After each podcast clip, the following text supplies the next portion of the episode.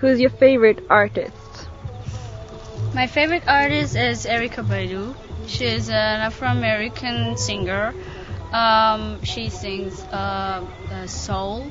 She's a soul singer, and um, I like her because I think she is really uh, deep and sensitive, and her lyrics always touch me.